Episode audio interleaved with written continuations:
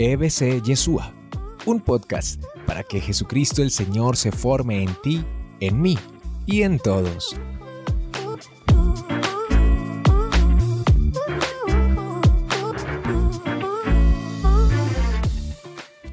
Mateo capítulo 18 del 21 al 35. Pedro se acercó entonces y le dijo, Señor, ¿cuántas veces tengo que perdonar las ofensas que me haga mi hermano? ¿Hasta siete veces?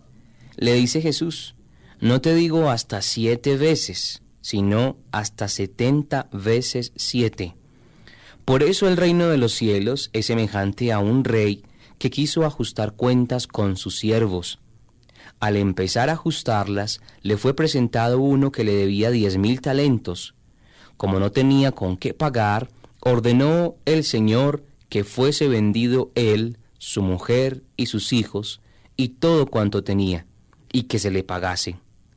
Entonces el siervo se echó a sus pies, y postrado le decía, Ten paciencia conmigo, que todo te lo pagaré.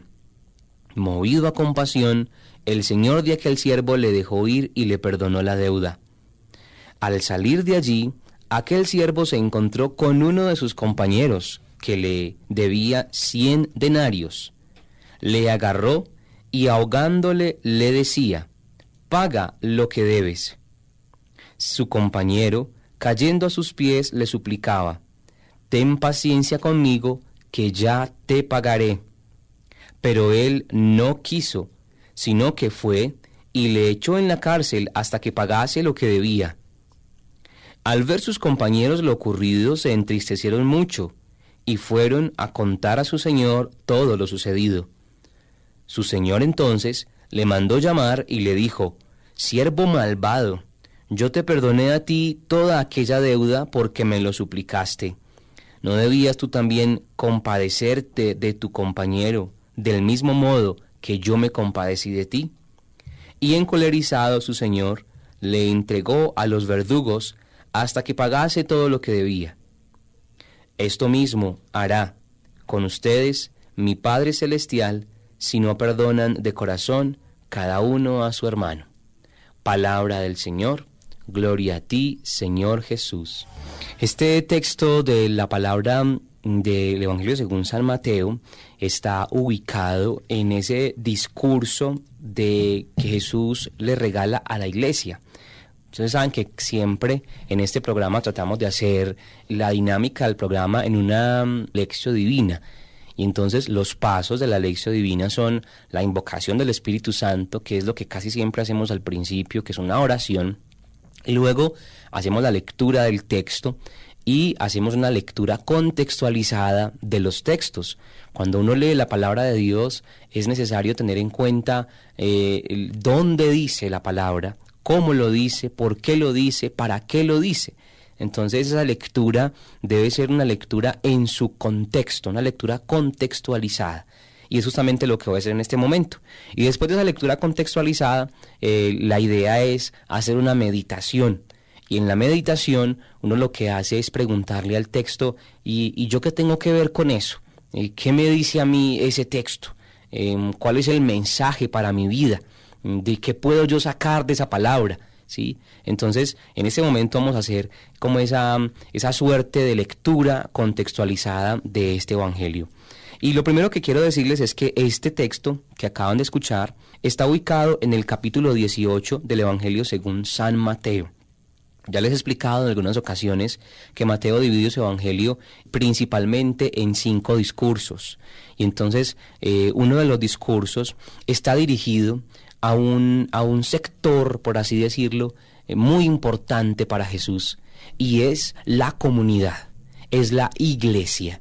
Y en este capítulo 18 Mm, Jesús dedica, bueno, o Mateo más bien, mm, hace como una selección, nos está seleccionando eh, escenas, escenas donde Jesús instruye a los discípulos sobre cómo es la vida en comunidad sobre cómo se debe vivir en comunidad. Entonces es una selección de esos textos, de esas escenas donde Jesús eh, les daba instrucciones a los discípulos sobre cómo había que comportarse con el hermano, sobre cómo había que servir, cómo había que manejar los escándalos dentro de la comunidad, cómo había que hacer con el hermano que se estaba perdiendo, cómo había que hacer con la corrección fraterna, cómo había que orar en comunidad.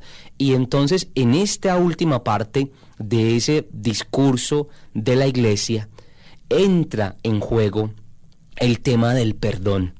Y parece ser que para Jesús el tema del perdón es transversal en la vida de comunidad.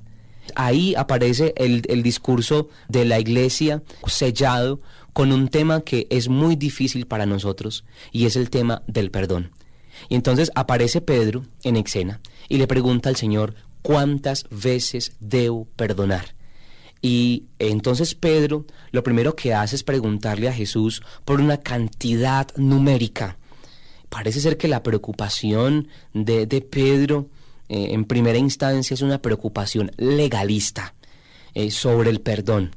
¿Y ¿Cuánto? ¿Cuánto, cuánto, ¿Cuánto hay que hacer? ¿Cuál es, ¿Cuál es el deber? ¿Qué es lo que usted nos impone como deber para perdonar? ¿Cuál es la obligación? Entonces, sin duda Pedro había, había comprendido muy bien, mis hermanos, que Jesús enseñaba a perdonar, pero pero ese discurso del perdón eh, quizás, quizás le sonaba muy problemático a Pedro, y no solo a Pedro, sino a todos los discípulos, sobre todo por el, por el valor numérico del perdón. Y, y ese es uno de los principales problemas que tiene eh, para todos el perdón. Y es este. Mm, por lo regular, uno siente que eso del perdón tiene un cierto tope, tiene un límite que a todos en algún momento como que se nos llena la, la, la, taza, como que rebosamos. Entonces, regularmente cuando hablamos del perdón, las personas se nos acercan para preguntarnos, bueno, y, dígame Andrés, entonces yo qué hago con mi hermano, con mi esposa, con mis hijos, con mi tía, eh, que yo ya le perdoné. Yo ya les he perdonado muchas veces eh, y de hecho yo les he perdonado cosas horribles que me han hecho, pero hay una cosa, Andresito, y es que siguen ofendiéndome siguen haciéndome daño. Pues justamente esta es la misma pregunta que le hace Pedro a el maestro. Eh, dicho de otra forma, eh, es el hasta cuándo debo aguantarme a este que me hace daño. ¿Hasta cuándo debo soportar todo lo que me hagan? ¿Hasta cuándo es humano soportar todo lo que me hagan? Entonces, maestro, díganos, díganos, si me lastiman muchas veces, mil veces, me siguen haciendo lo mismo, ¿hasta cuánto tengo que perdonar? Y si me hacen lo mismo otra vez, ¿cuántas veces tengo que perdonar? Existía un, código en el Antiguo Testamento para el pueblo de Israel, que está ya en el capítulo 21 del libro del Éxodo, que se refería a, a, cómo comportarse ante las ofensas o ante el daño que los otros nos hacen. Y fíjense ustedes la radicalidad y la diferencia entre lo que Jesús contesta y lo que dice ese código antiguo allá del libro del Éxodo. Miren, miren lo que dice. Si en el curso de una riña, capítulo 21 de Éxodo, versículos, leamos desde el 22 hasta el 25. Si en el curso de una riña alguien golpea a una mujer embarazada provocándole el aborto, pero sin causarle otros daños, el culpable deberá indemnizar con lo que le pide el marido de la mujer y, determinen los jueces. Pero si se producen, eh, si se produjeran otros daños, entonces pagarán vida por vida, ojo por ojo, diente por diente, mano por mano, pie por pie, quemadura por quemadura, herida por herida, cardenal por cardenal. Es decir, el que, el que la hace la paga con lo mismo. Entonces, ojo por ojo, diente por diente. Ustedes recordarán el antiguo código de Hammurabi es el código de que usted la hace y usted la paga. Entonces, quemadura por quemadura, herida por herida. Y el texto, esta traducción mía utiliza una, una expresión eh, que es la expresión cardenal, cardenal por cardenal. Es que la palabra cardenal significa morado, ¿cierto? Se le dan un golpe en un pie o en un ojo, como le pasó al Papa Francisco hace poquito en Colombia, que se dio un golpe contra, contra una de las barandas del papamóvil y se hizo un morado en el ojo, pues eso es un cardenal, decir, eso es un cardenal, ahí, ahí está el morado. Entonces, y de hecho por eso utilizamos la misma expresión para eh, los obispos que tienen un título especial que son cardenales. Entonces ellos son, se visten de morado, por eso les dice también cardenales. Entonces, ese es el código del Antiguo Testamento, donde se enseña que el que la hace la paga. Es decir, si usted le hicieron algo muy horrible, pues entonces cóbreselas, no se quede con eso. En cambio Jesús, en este texto, les está diciendo a los discípulos una cosa muy distinta y permítame que lo diga de esta manera, pero muy aburridorcita. Es decir, no muy fácil de digerir, no muy fácil de hacer.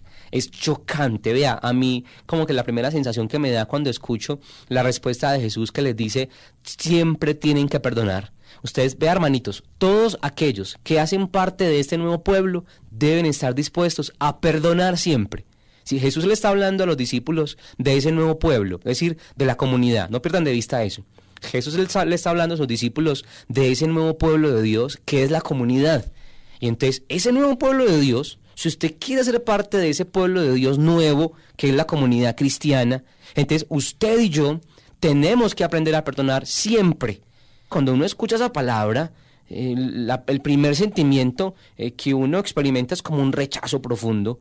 ¿Por qué? Porque no parece justa. ¿Y cómo así que yo me voy a dejar que todo el mundo me haga lo que quiera y siempre voy a perdonar? Eso no es justo. Si es que me matan a mi hijo, si es que me matan, si es que me quitan, si es que me roban, si es que... ¿Cómo es posible que voy a tener que perdonar siempre? Eso no es humano, podría uno decir.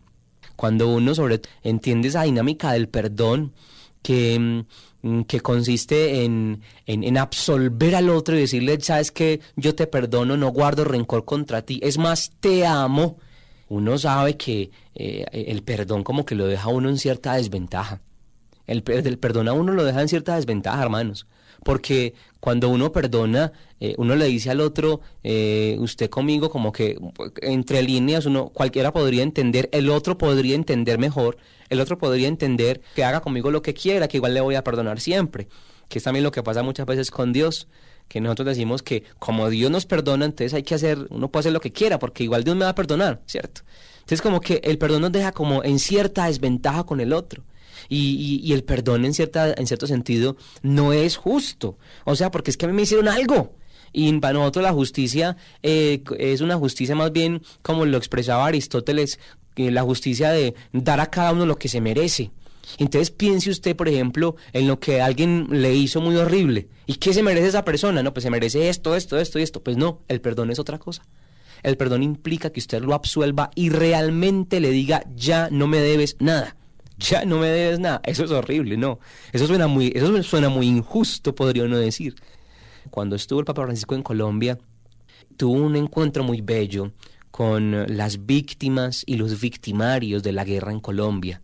Entonces habían unas personas que habían sido víctimas de la violencia en Colombia y contaban su testimonio. Habían otros que habían sido victimarios, que habían sido em, militantes de la guerrilla, de los paramilitares, y ahí estaban contando también cómo fue que llegaron a, esa, a ese estado, a, a esa situación y salió una mujer que dejó impactado a todo el país y dejó impactado al Papa. El Papa lloró con el testimonio de esta mujer.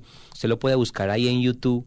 Busca el testimonio de Pastora, Pastora y el Papa Francisco, y ahí le aparece el testimonio de esta mujer que es realmente, lo voy a utilizar esta palabra, espeluznante. O sea, uno queda como con la boca abierta por muchas cosas. Primero porque, ¿cómo puede una persona soportar tanto dolor? ¿Cómo puede una persona soportar tanta violencia, tanto horror? Y sobre todo, ¿cómo puede una persona ser capaz de perdonar? Imagínense que le matan a su esposo, a su papá, cuando era joven, era pequeña. Todavía no había guerrilla, no había paramilitares en su, en su pueblo. Ella, ella cuenta que todavía no había violencia, pero que alguien le mata a su papá. Y cuando esa persona le mata a su papá, ella le duele mucho.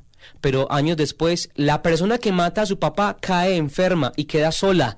Y ella dice, yo la atendí. Esta mujer dice, yo atendí a esa persona. Lo, lo acogí, lo cuidé. Y luego le pasa con su, con su hija, luego le pasa con su hijo y es capaz de atender, miren, de atender, de ayudar a los asesinos de sus hijos. Es una cosa tremenda. Y uno dice, pero ¿cómo es posible eso? Pero ¿cómo es posible eso? Ah, y entonces eso de cómo es posible, ese perdón que es tan difícil de dar, que es, suena tan, tan, tan dramático, tan injusto, cómo darlo, entonces Jesús nos va a dar una clave muy importante. Y a continuación por eso le dice a Pedro, mira, mira Pedrito, eh, es que hay que perdonar toda toda la vida, siempre hay que estar dispuestos a perdonar. Y entonces usted y yo tenemos en el corazón la pregunta, pero ¿cómo Andrés? Si es que me siguen ofendiendo, si es que me, me hicieron tanto daño, si es que yo no puedo perdonar, yo no puedo sacar de mi corazón este dolor. Ya recuerdo en algún momento en un, en un congreso que estuvimos hace mucho tiempo con la renovación carismática y estábamos orando por sanación de las heridas, por el perdón. Y yo recuerdo que estaba yo pues en las gradas, en ese tiempo todavía no era evangelizador, estaba yo en las gradas y eh, el, el, que estaba dirigiendo la oración decía, vamos a decir esta oración, en el nombre de Jesús, y diga el nombre de su ofensor, en el nombre de Jesús, yo te perdono. Y había mm, dos gradas adelante de mí una chica que cuando, cuando el que estaba dirigiendo la oración comenzó a pedirles eso, ya gritaba, no, no lo voy a decir, no lo voy a hacer. Y empezó a llorar y a gritar y decía, no lo voy a perdonar, no puedo perdonarlo. Entonces eh, nos acercamos a orar por ella y, a, ayudarla pues como a hacer ese proceso en esa oración tan profunda de perdón. Y a mí la imagen que se me venía eh, a la cabeza y al corazón cuando estaba orando con esa chica era esta, una espina profunda, una espina, una estaca clavada en el corazón de esa mujer y que estaba arrancándose. Y cuando uno se saca una estaca, una espina del corazón, eso duele muchísimo, porque eso no es fácil. Y entonces aquí viene Jesús con una parábola, como sabe, como suele hacerlo él, con una parábola, a explicarle a Pedro en qué consiste eso de el perdón. Y entonces a continuación vamos a, a responder la pregunta que está en el aire, y es, Andrés, dígame yo cómo hago. Yo de dónde saco las fuerzas para perdonar siempre. Si es que eso no es justo, si es que eso no es fácil, si es que me siguen ofendiendo, si es que me siguen hiriendo. Pues aquí viene el Señor con una parábola a contarnos cómo hay que hacer. Jesús comienza la parábola con una fórmula que utiliza mucho eh, el evangelista Mateo, y es la siguiente fórmula. El reino de los cielos es semejante a. Y entonces ahí como que le recuerda a Pedro de qué es lo que estamos hablando. No estamos hablando de la justicia política, ni estamos hablando de la justicia ciudadana, estamos hablando de la justicia del reino. Estamos hablando de un elemento que tiene que hacer parte de ese nuevo mundo que es el reino de los cielos. Y le, y le indica a los discípulos y nos indica a nosotros que lo que va a decir a continuación tiene que ver es con la dinámica del reino de los cielos. No pierdan de vista esto, mis hermanos. Lo que Jesús va a decir en esta parábola tiene que ver es con la dinámica del reino de los cielos, no con la justicia que nosotros llamamos justicia social, o con la justicia ciudadana, o con la justicia nuestra. Tiene que ver con una nueva dinámica, con una nueva manera de comportarse, con una nueva, incluso una nueva ética que es la ética, es la manera de comportarse de los que hacen parte del reino de los cielos. Y entonces dice, el reino de los cielos se parece a, y hago aquí como un apuntecito, y es que recuerden que ese reino de los cielos comienza con esa experiencia de la comunidad. Es que llama particularmente la atención que esa parábola comience con esa expresión, porque es como que Jesús nos quiere decir que em, ese nuevo pueblo de Dios, la comunidad cristiana, eh, es ese reino de los cielos. Puede llegar a ser el reino de los cielos. Y con esta parábola Jesús le está poniendo a la, a la comunidad cristiana un ideal muy alto, está poniendo una meta muy altísima, que es la meta de la misericordia de Dios. Vamos a verlo paso a paso. Pero en principio les dice es que ustedes como comunidad cristiana son el reino de Dios. Pero ese reino de Dios comienza cuando ustedes sean capaces de perdonarse, cuando sean capaces de orar juntos, cuando sean capaces de corregirse, cuando sean capaces de buscar al que está perdido, cuando sean capaces de superar los escándalos, cuando sean capaces de servir al otro, porque el que sirve al otro es el mayor entre todos. Y la parábola entonces narra la historia de un rey que obviamente tiene deudores. Y entonces es un rey, el reino de los cielos se parece a un rey que tiene muchos deudores. Ahí comienza Jesús. El reino de los cielos, es decir, la, la, comunidad nueva cristiana eh, eh, es, se parece a un rey que tiene muchos deudores. Es más, Yo me atrevería a decir con esta parábola que la comunidad de cristianos son una comunidad de deudores. Es en definitiva tal vez lo que Jesús quiso decirle a los discípulos. Es un rey, el reino de los cielos, es un rey, consiste en un rey que tiene muchos deudores. Y esos deudores son la comunidad cristiana desde ahí ya uno comienza a, atisbar qué es lo que Jesús quiere decirle a, los discípulos, porque es que se trata de una comunidad de deudores. Entonces, lo que pasa es que el rey quiere ajustar cuentas. Y entonces, téngase fino, porque aquí viene el rey a pedir lo que es suyo, a pedir lo que le deben. Y a continuación sucede una escena tremendamente conmovedora. Y es que el rey le pide cuentas a un hombre de una deuda que él no puede pagar. Dice el texto que este hombre le debía una cantidad impresionante, diez mil talentos, diez mil talentos le debía este hombre a, a este rey que estaba cobrando en este momento mm, lo que todo el mundo le debía. Y vamos a ver entonces paso a paso qué significa eh, esta deuda que el hombre no puede pagar y son 10 mil denarios. Eso equivale a un montón de plata, hermanos. Haga de cuenta que es el salario como de 100 años o más. Eh, y entonces es un montón, eh, una persona se ganaba en aquella época eh, un, cierto salario y la deuda de este hombre equivale a, a un montón de plata que nunca, aunque trabajara toda su vida, podría pagarla. Y entonces a continuación viene el gesto, el gesto que es eh, el gancho, eh, el momento más importante de la parábola. Y es que el rey no le importa el, el monto de la deuda. Y entonces le dice al siervo, yo te la voy a perdonar.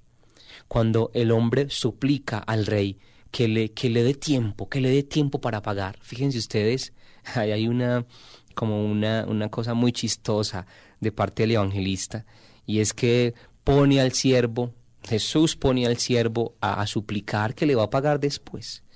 Pero nosotros sabemos que es una deuda que el siervo, por más que trabaje, por más que el rey lo espere, no va a poder pagar. Por más que el rey tenga paciencia, no la va a poder pagar. Y entonces ahí hay un primer detalle. Y bueno, ya hemos dicho muchos detalles, ustedes tendrán que ir separando cositas. Y entonces lo, que dice el texto es que estamos diciendo que eh, eh, eh, esta parábola se refiere a la comunidad cristiana. Y entonces la comunidad cristiana es, em, el reino de los cielos se parece a una comunidad de deudores que le deben a Dios algo que no van a poder pagar, que por más que se esfuercen, no van a poder pagar nunca, porque es una deuda que supera todas sus capacidades y todos sus esfuerzos. Sin embargo, la actitud del rey es la actitud de bondad y sobre todo de profunda generosidad. Y ahí entonces uno podría decir que el perdón es un acto de muchísima generosidad, de profunda generosidad con el otro. Y el primero, el primero que el primero que da el paso para esto del perdón es el Señor, es Dios. En la visita del Papa Francisco a Colombia también el lema que se manejó fue, que el lema que se trató fue el demos el primer paso, demos el primer paso. Y el Papa Francisco en una de sus enseñanzas le decía al país que dar el primer paso es justamente aprender de Dios, porque Dios ha dado el primer paso. Y el primer paso que Dios ha dado hacia la humanidad se llama Jesucristo, porque en Él Dios se ha acercado a nosotros, ha caminado el gran paso hacia nosotros. Y entonces a nosotros nos corresponde caminar hacia Él en respuesta a ese primer paso.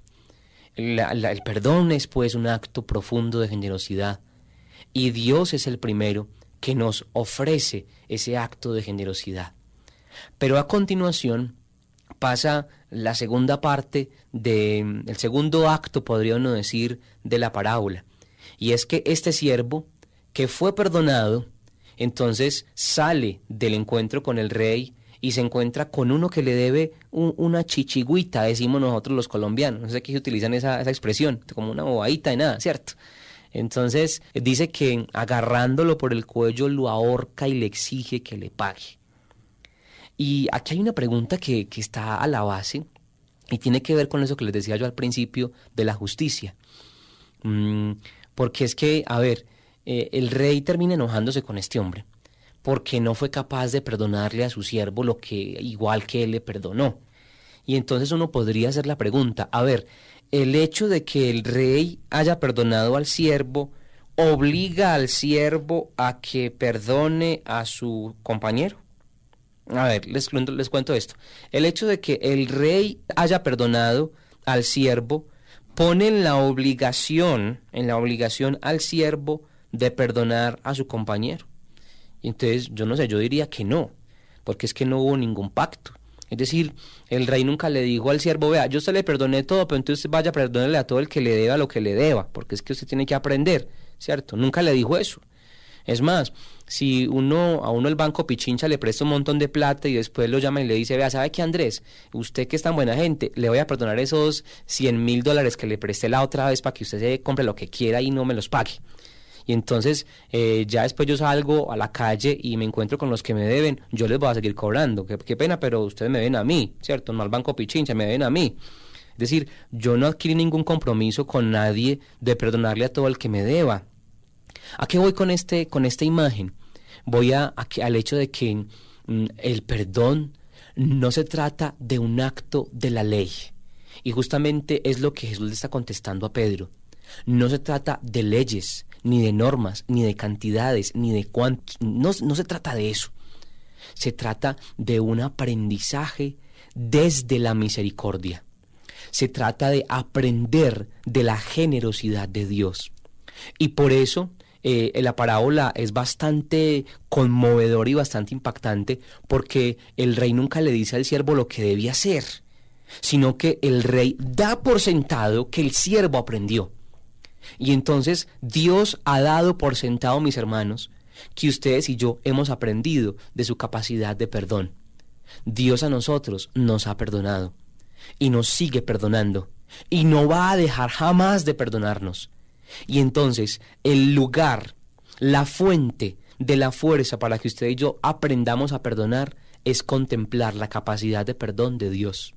Cuando usted y yo seamos capaces de contemplar que Dios es perdón, que Dios nos perdona siempre, ante todos nuestros pecados, ante todo nuestro orgullo, nuestra vanidad, ante toda nuestra violencia, Dios es capaz de perdonarnos. Cuando usted y yo contemplemos eso, lo experimentemos, lo vivamos, vamos a tener la fuerza para perdonar a los otros. No se trata de un acto de, de cuánto, no se trata de un acto de justicia, lo que le está diciendo Jesús a Pedro. Se trata de que usted aprenda de la generosidad de Dios. Se trata de que usted reconozca que esa comunidad a la que usted hace parte es una comunidad toda de deudores, que nadie se escapa, que el reino de los cielos se parece a un rey, a un rey que quiso ajustar cuentas con sus siervos, es decir, a un rey que tenía un millón, un montón de deudores. Y todos esos deudores se llaman comunidad cristiana. Ustedes y yo, mis hermanos, hacemos parte de esa comunidad cristiana. Y todos somos deudores. Nadie puede decir que no debe nada. Es decir, nadie puede decir que está limpio de pecado, que está limpio de malicia, que está limpio de orgullo, que está limpio de vanidad. Todos somos pecadores uno de los actos mm, más hermosos de la, de la liturgia, de nuestra liturgia, de la Eucaristía. Es ese acto en el que todos decimos, yo confieso ante Dios Todopoderoso y ante ustedes hermanos, que he pecado mucho de pensamiento, palabra, obra y omisión. Y yo tengo la culpa, ¿cierto? Y por eso les pido a ustedes que oren por mí. Y pido a la Virgen que ore por mí porque soy un deudor, porque soy un pecador. Y entonces, concluyendo, uno podría decir que la fuerza del perdón nace en primera instancia de el reconocernos nosotros también pecadores. Ya lo decía el Papa Juan Pablo II, San Juan Pablo II decía, si nosotros aprendiéramos a comprender, no tendríamos que perdonar. Si supiéramos comprender la debilidad del otro y compararla con la nuestra, y, ser justos diciendo que es que también yo soy débil, entonces no tendríamos que perdonar. Cuando en muchos de los actos, de los momentos en los que a mí personalmente me ha tocado perdonar, me ha sido muy útil eso, el pensar en lo que el otro ha vivido, el ponerme en los zapatos del otro, cosa que es muy difícil, ¿cierto? Pero ponerse en los zapatos del otro es un don del Señor, un don, una gracia que hay que pedirle mucho al Señor, colocarse en el lugar del otro. A, a los primeros que uno muchas veces tiene que perdonar es a los papás, y uno tiene que ponerse en el lugar de ellos para aprender a perdonarlos y decirles, hombre, yo entiendo que ustedes tal vez crecieron sin amor, que ustedes tal vez crecieron sin una caricia, sin un abrazo, que ustedes tal vez lo único que recibieron fue maltrato, pues yo los perdono. Igual con el esposo, igual con, las, con, con la esposa, con los hijos, ponerse en el lugar de lo que decía el Papa Juan, Francisco, eh, Juan Pablo II. San Juan Pablo II era, si supiéramos comprender, no tendríamos que perdonar, porque el que comprende entiende por qué el otro se comporta así, y entonces pasa por alto, pasa por alto, ese acto de pasar por alto. Pues la fuerza del perdón nace en principio de reconocer, de saber, de tener muy claro que todos somos humanos, que todos somos débiles y que en nosotros hay debilidades, que somos una comunidad de deudores. Si hay una palabra que en esta mañana se le queda de este programa, que sea esta, que la comunidad cristiana es una comunidad de deudores, que todos nos debemos. Y Jesús y Pablo decía que la deuda entre nosotros es una deuda de amor. Nosotros somos deudores de amor, porque si bien nuestro pecado es capaz de destruir, el amor es capaz de construir. Por tanto, la única deuda que tenemos nosotros es la deuda de amarnos los unos a los otros. Y entonces el Señor dice, esa comunidad de cristianos es una comunidad de deudores, que deben algo tan grande que nunca van a ser capaces de pagarlo, pero que mi papá del cielo, el rey, los perdona. Y con ese perdón, el rey pretende enseñar, el rey pretende eh, instruir de una manera práctica, de una manera didáctica a la comunidad. El perdón de Dios funciona como una enseñanza didáctica de nuestro Dios. ¿Cómo hace Dios para enseñarnos a perdonar? Perdonándonos. ¿Cómo hace Dios para enseñarnos a amar? Amándonos. ¿Cómo hace el Señor para enseñarnos a, respetarnos? Respetándonos. Y en este caso, el Dios nuestro, este Rey, ha enseñado a su pueblo a perdonar, perdonándonos. Cuando usted y yo nos experimentemos perdonados, abrazados por la misericordia de Dios, vamos a adquirir la capacidad de perdonar a los otros.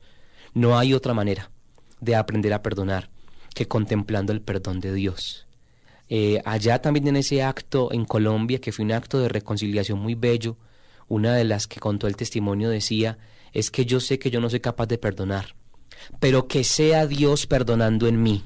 Y el Papa Francisco decía que esa, esa, esa frase de esa mujer había sido un tratado de teología. Porque miren, es que yo no soy capaz de perdonar, yo no puedo perdonar, no me nace perdonar, no puedo, porque uno quiere es vengarse, uno quiere es ojo por ojo, diente por diente, mano, mano por mano, pata por pata. Pero lo que enseña el Señor es a perdonar y eso es muy difícil. El único capaz de perdonar en nosotros es, el único, el único que puede perdonar es Dios. Y por eso, cuando usted y yo perdonamos, es Dios perdonando en nosotros. Mañana sábado quiero invitarlos a que tengamos un espacio bien bonito de oración en nuestra casa sede con este tema, el tema del perdón, y a que hagamos actos de perdón, porque el perdón no es una cosa que se da en un día y nos vamos para la casa todos y no volvemos, no, es una cosa que hay que darla siempre. Yo cada vez me doy cuenta de cuánto necesito perdonar, perdonarme, cuánto necesito pedir perdón porque es una gracia especial que los cristianos debemos dar y recibir en todo momento. Por eso es como el broche de oro de ese discurso del Evangelio según San Mateo. Porque Mateo y Jesús nos está diciendo que lo más importante, algo fundamental en la comunidad, es que seamos capaces de perdonarnos. Y usted y yo sabemos eso, que, que para vivir en comunidad es muy necesario aprender a perdonar. Para mantener un matrimonio por años es necesario aprender a perdonar, porque el que no perdona, el que no es capaz de perdonar, entonces eh, termina destruyendo al otro y destruyéndose a sí mismo. Y yo los invito a que, que nos dejemos perdonar por él, que nos dejemos abrazar por ese perdón. Aprender de la misericordia de Dios a perdonar a los otros. Es un acto, es un acto mm, divino el perdón. Y el Evangelio termina con algo muy duro Ese capítulo 18 termina con algo durísimo, y es que como el siervo no fue capaz de perdonar a su compañero, entonces dice que el rey lo mete en la cárcel hasta que pague. Es decir, le cobra la deuda impagable. Y esto es algo que suena muy trágico, muy, muy apocalíptico, por así decirlo. Y, uno dice, pero qué susto, hombre. Pero resulta que es que eh, esta, esta parábola nos está diciendo que el rencor, el odio, el rencor, el odio se paga con la vida. Es decir, aquel que no es capaz de perdonar, aquel que no es capaz de soltar las cadenas del odio, del rencor, termina pagando con su propia vida, con una vida amargada, con una vida llena de dolor, con una vida llena de tristeza, con una vida llena de odio, con una vida gris, con una vida negra. El que no es capaz de perdonar termina encarcelado, termina siendo preso de su propio dolor, de su propio orgullo. Y por eso dice el texto, pues así hará mi Padre con ustedes si no son capaces de perdonarse los unos a los otros.